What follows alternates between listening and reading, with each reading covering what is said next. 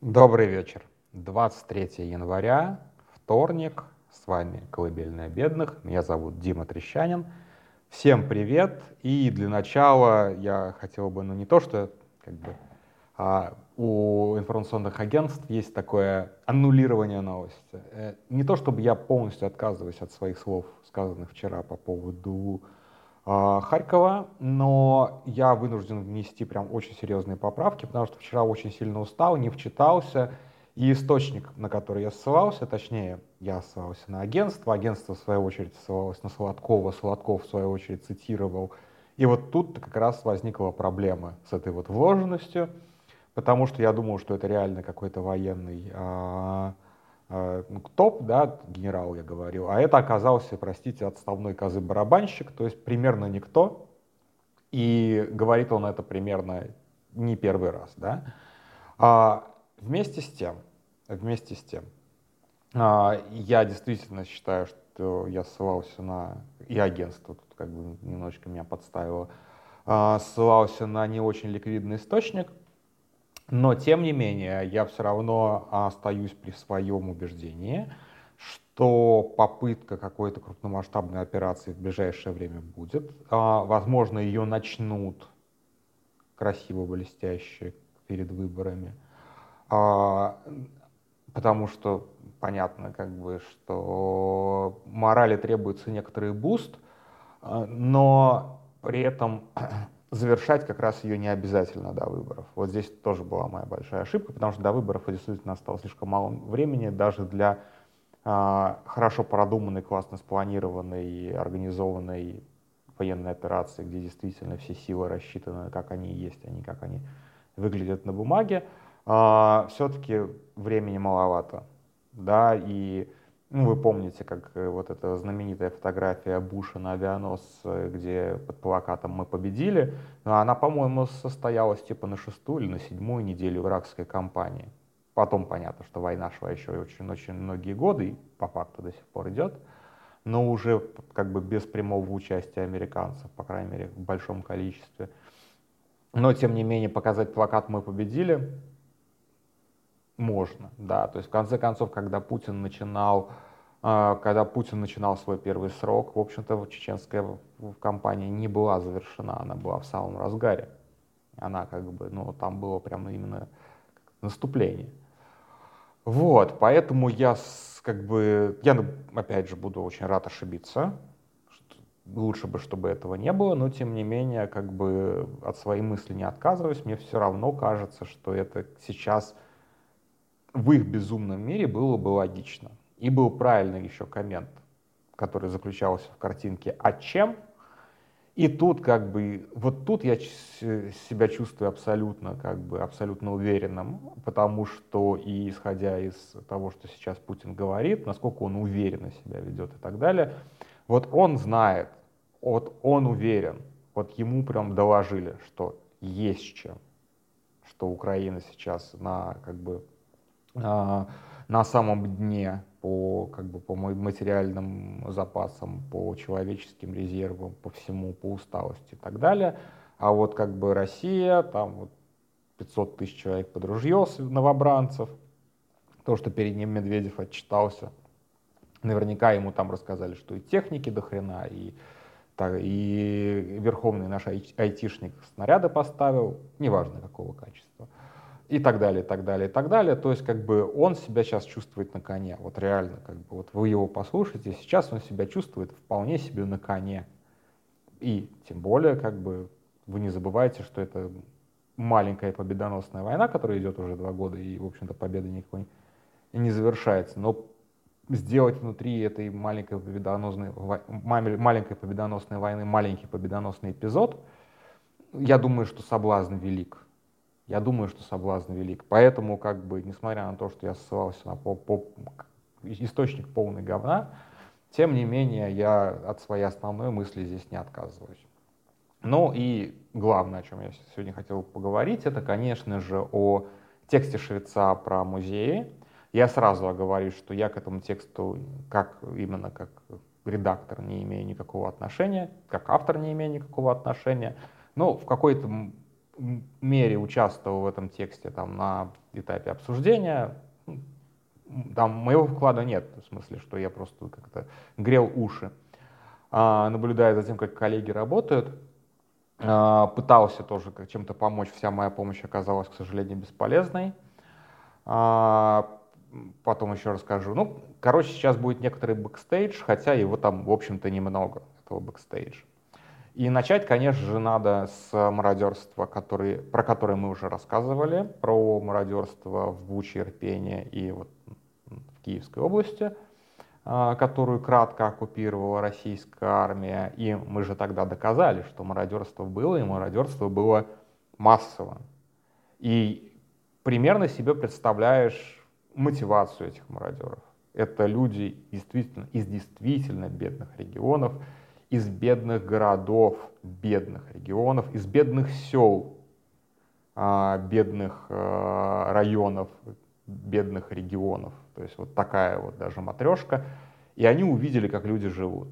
И, конечно же, у них там челюсть упала. То есть как бы, чтобы в каком-то там небольшом городе были а, тротуары, мощенные, мощенные плиточкой, но извините, я не думаю, что это много где есть за Уралом.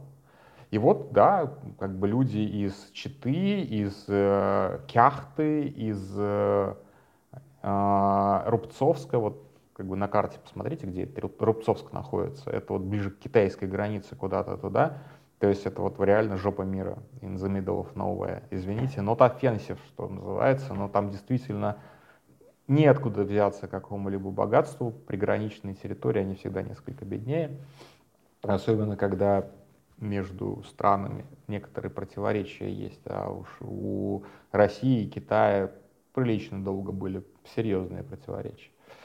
А, не как сейчас, ну, сейчас так как раз дружба, а вот до этого были весьма напряженные отношения многие десятилетия, чуть война не началась. Так вот, а, и вот да, и они начали все это дело грабить, и я абсолютно уверен, что да, им пограбить Красногорск Московской области, тоже не самый ведь богатый город, да, не как бы не Давос в Швейцарии, не этот самый, не Женева, но они бы и там охренели, если честно. Я не говорю сейчас про Рублевку. Рублевку кто угодно бы с удовольствием пограбил. А вот как бы, ну вот Красногорск, например. Зажиточный подмосковный город.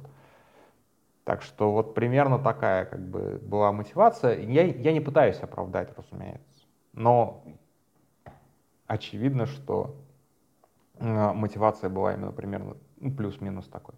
Плюс абсолютная вседозволенность. Да, убивай кого хочешь, грабь кого хочешь, делай, что хочешь.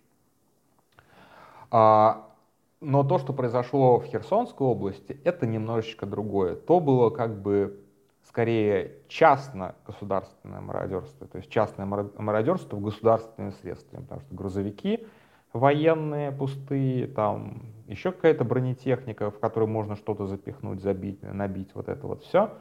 А, в принципе, на самом деле мы такой грабеж видели даже в бедной Грузии в 2008 году. Вот действительно, как бы, когда ковры какие-то, ссаные ковры вывозили уазиками. Что-то вроде этого. То есть здесь скорее вот как бы такая мания э, бери все, что не приколочено. Пригодится оно тебе, не пригодится, просто хватай. Там, грабь, ну просто вот ну, какое-то как бы неподавляемое, да, тем более, что этим занимались в том числе офицеры, скорее всего. Вот, и у офицеров, как правило, больше возможностей. Кого-то просто напрячь, приказать, этот транспорт туда, этот грузовик там забиваем всякой ерундой сюда. Ну, то есть, как бы, магазины же грабили, да, то есть, как бы, там, магазин бытовой техники можно же вынести подчастую. Это же большие деньги. Так-то, товарных запасах. Но в Херсонской области произошло немножечко другое. Это уже было такое государственно-частное а, ограбление. И а, мы, не, опять же, мы не знаем, что происходит на территории Херсонской области, которая до сих пор оккупирована. Но мы знаем, что происходило в Херсоне, которое Россия, э, откуда Россию выбили, которую Россия оставила.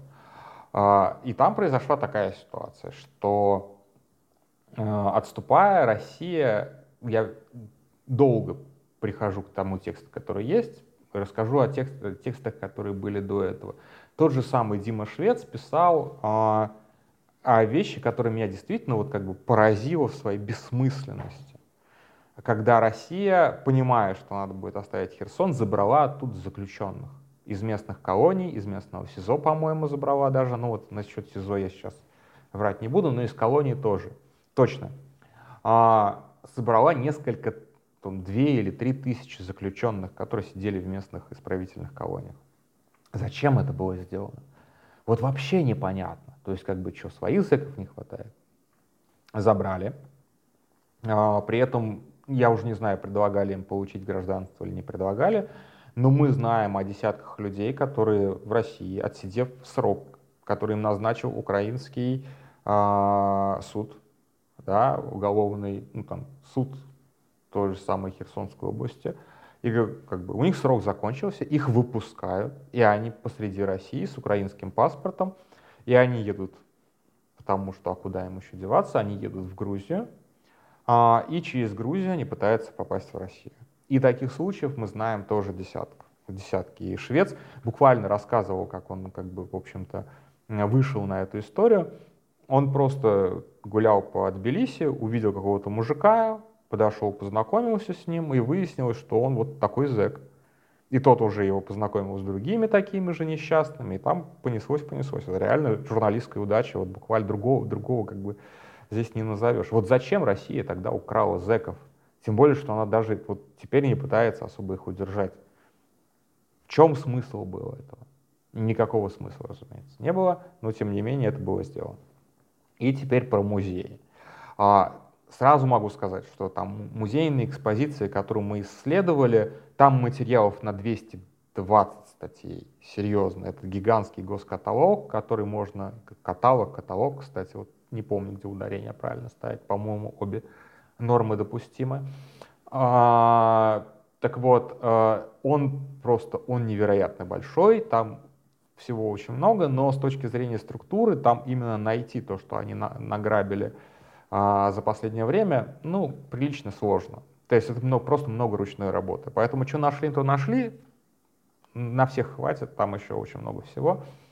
А, и самое главное, то, что украли, и в чем они, собственно, в статье признаются на самом деле, а, в каталог-то особо еще не попало, потому что эти фонды, они просто не оцифрованы. И тут как бы вот моя большая неудача в том, что и Украина то, то толком не может сказать, что там у них пропало, потому что их фонды, ну, с их стороны фонды, тоже не были особо оцифрованы. То есть, как бы, понятно, что что-то на бумаге есть, и, скорее всего, эти бумажные каталоги тоже возможно, вывезли, может, и не вывезли, мы этого не знаем, но, тем не менее, вот так вот как бы взять, условно говоря, список экспонатов украденных и поискать через Google Translate, а потом поискать а, в российском госкаталоге, там, вот эта вот классная мысль, которая вот первая пришла в голову, к сожалению, она не сработала именно потому, что а, в Украине это тоже не особо оцифровано. И, естественно, грабеж, разграблению подверглись не только Запорожский, ой, Запорожский, как раз Херсонский музей, ну и музей Запорожской области, хотя город Запорожье, слава богу, не был захвачен. Но, тем не менее, в какой-то как бы в какой-то мере там э, понятно, что Токмак, Мелитополь, э, Бердянск, там тоже были какие-то музеи, и они тоже были разграблены.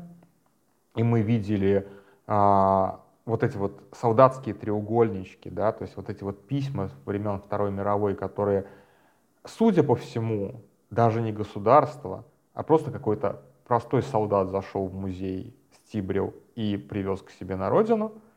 Ну, вот такое, как бы, да. Вот, а, причем, вот я не помню, по-моему, мы даже находили автора а, этих а, писем, ну, в смысле, что, как бы, убедили, что этот человек действительно существует. И вот здесь может быть даже моя ложная память, возможно, он даже еще был жив. Ну, то есть, ну, понятно, что это глубокий старик уже, но, а может быть, нет. Ну, здесь вот врать не буду. Факт в том, что они вот как бы фактически как бы переписку а, реального человека, которая была музеифицирована, а, украли и теперь выставляют где-то в, Сарат, в Саратове, как раз выставляют. Вот саратовские, блин, вот не, правильно, я всегда думал, не доверяйся саратовским, они письма крадут. Вот, так что вот такая как бы история, но там дальше поворот, действительно, который меня удивил, да, ну, вообще ничего удивительного в этом нет, что э, из музейного руководства особо никто с оккупационными властями сотрудничать не хотел. Поэтому нашли, простите, какую-то дуру набитую, которая не имела вообще никакого отношения к музеям, поставили ее главной. Но это вполне нормальная история для оккупационных властей, и они примерно один, как бы, у них всегда примерно один и тот же кадровый кризис, потому что, ну, давайте будем честными, работа коллаборантом, она мало того, что нервная и опасная, она еще и неблагодарная, потому что э, в лучшем случае тебя вывезут, но никто тебя не обещает до конца жизни кормить, поить, обеспечивать работой. Ну, не очень как бы такое. Вот. Ну, понятно, ты можешь надеяться на победу, но в Херсоне совершенно, я думаю, что шаткость э, присутствия там России была очевидна, ну, примерно всем. Поэтому коллаборантов особо не нашлось. Вот, только какие-то такие дурачки типа Сальда или вот этого покойного Спермаусова, Стремаусова э, этим всем занимались. Стремаусов, как известно, как-то didn't, didn't kill, him, kill himself. Непонятно совершенно, что с ним случилось, в смысле убили его, или это действительно был какой-то странный, весьма странный несчастный случай как раз накануне отступления с Херсона, но тем не менее. И вот ограбили они Херсонский музей. Опять же, представьте себе краевой музей, там, областной музей какого-нибудь маленького региона. Ну, то есть, опять же, мы всегда представляем Украину как, ну, такая, типа, бедная страна. На самом деле, насколько я понимаю, как бы, я не очень вот, в украинской экономике, я реально слабо секу, но Украина, как бы сказать так, там достаточно велик а, серый сектор экономики. Вот как раз в чем проблема, как всегда была Украины, в том, что слабая э, центральная власть достаточно ну, недо, недостаток любой слабой центральной власти, они налоги хреново собирают.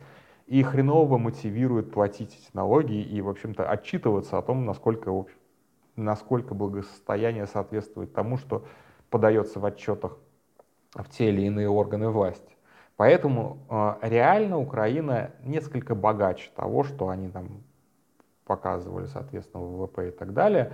И Херсон, несмотря на то, что это маленький город, я бы не, недооце, как бы не, не, недооце, не, не стал бы недооценивать его а, относительное как бы, благосостояние, потому что, ну блин, там одна из самых таких, а, вообще сейчас сельское хозяйство, такое вот механизированное сельское хозяйство современное, это достаточно выгодный бизнес. И, а там такая мощная именно сельскохозяйственная территория, и мы видим, насколько Украина завязана на вот эти вот зерновые сделки и так далее, а, на торговлю зерном на мировом рынке а, и не только а, продовольствием. И на самом деле там, там денег ну, должно, быть, должно было быть прилично. Я, опять же, очень сложно рассуждать об этом, сколько от богатых людей, как бы, сколько богатые люди, собственно, оставляли на земле, потому что если вот говорить про Донбасс, про эту большую агломерацию, то эта большая агломерация, это вот мой любимый факт, что вот этот беднейший регион, где люди, в общем-то, жили, не сказать, что преуспевающие, умудрялся кормить десяток долларовых миллиардеров.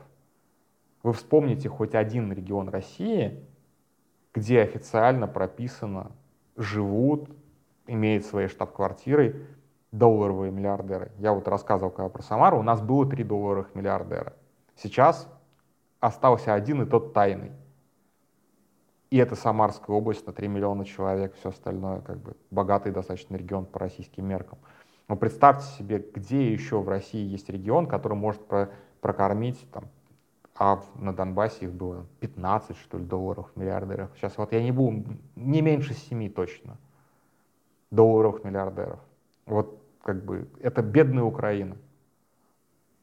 А вот то же самое, как бы. Поэтому, ладно, заканчивая про Херсон.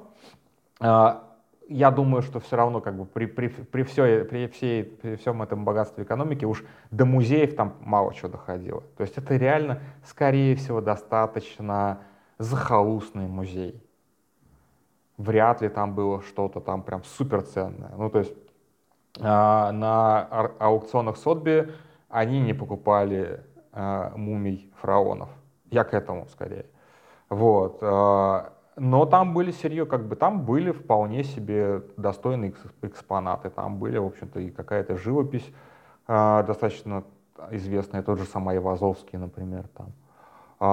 Там, скорее всего, было очень много того, что копают в скифских курганах. А Россия, помните, сколько спорила по поводу скифского золота, которое уехало как раз накануне аннексии Крыма, уехало из Крыма и было в Нидерландах. Сейчас вот Украина выиграла этот спор, и золото теперь вернется в Украину. Ну, вот как бы отомстили. Я думаю, что вот музеи местные как раз сильно почистили от скифских а, артефактов, в том числе золотых артефактов. Но опять же, мы не, этого ничего не знаем, потому что до сих пор все это не описано и лежит где-то а, в запасниках, то ли в Крыму, то ли в Геничинске, то ли вот где-то там, короче.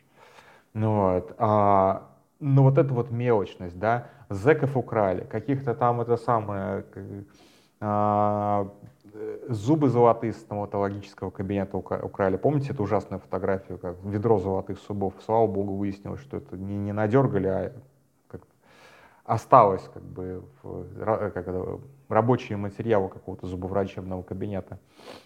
Еще какие-то такие вещи. И вот как бы ограбили музеи. И, да, я тут вспомнил про Херсонскую область-то. А какая вот эта вот история была с тракторами. Там же, поскольку это такое богатое сельское хозяйство, да, там были суперсовременные эти трактора, и их погнали в Чечню, и это выяснилось, вот эти гигантские комбайны, видимо, своим ходом ехали до Чечни, и это выяснилось, потому что в них это современная техника, в них встроены GPS-трекеры, и вот теперь эти трактора пашут чеченские поля. Че, как бы Аллах не дал Кадырову современных комбайнов, но вот теперь дал, ну, то есть в смысле, что он их сам забрал. А, ну, то есть все, что не приколочено, то есть богатая Россия, а, ворвавшись в Украину, вдруг обнаружила, что ей не хватает много чего того, что неплохо бы забрать. Современная техника, а, предметы культуры, предметы искусства, зеки, золотые зубы, стиральные машинки. То есть, когда мы говорим, что вот Украина бедная, а Россия богатая, мы очень плохо себе представляем Россию, и да не очень хорошо себе представляем Украину. Реально это вторжение бедного соседа к богатому, а не наоборот. И это вот очень сложно в голове уложить, потому что в Украине действительно бедное государство. Но так сложилось, что бедное и слабое государство, при нем как бы возникло ну, относительно обеспеченное общество.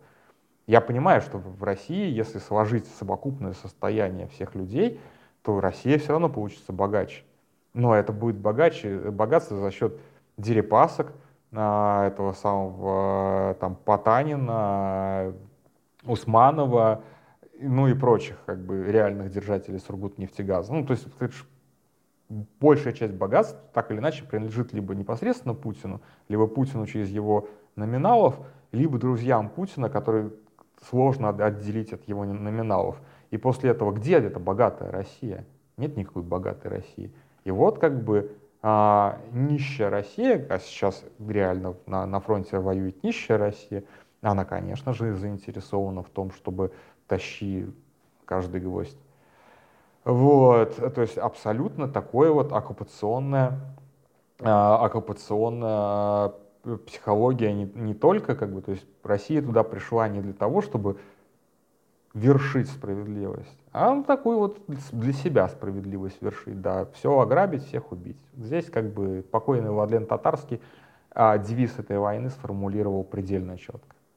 Такие дела, на этом все, спокойной ночи.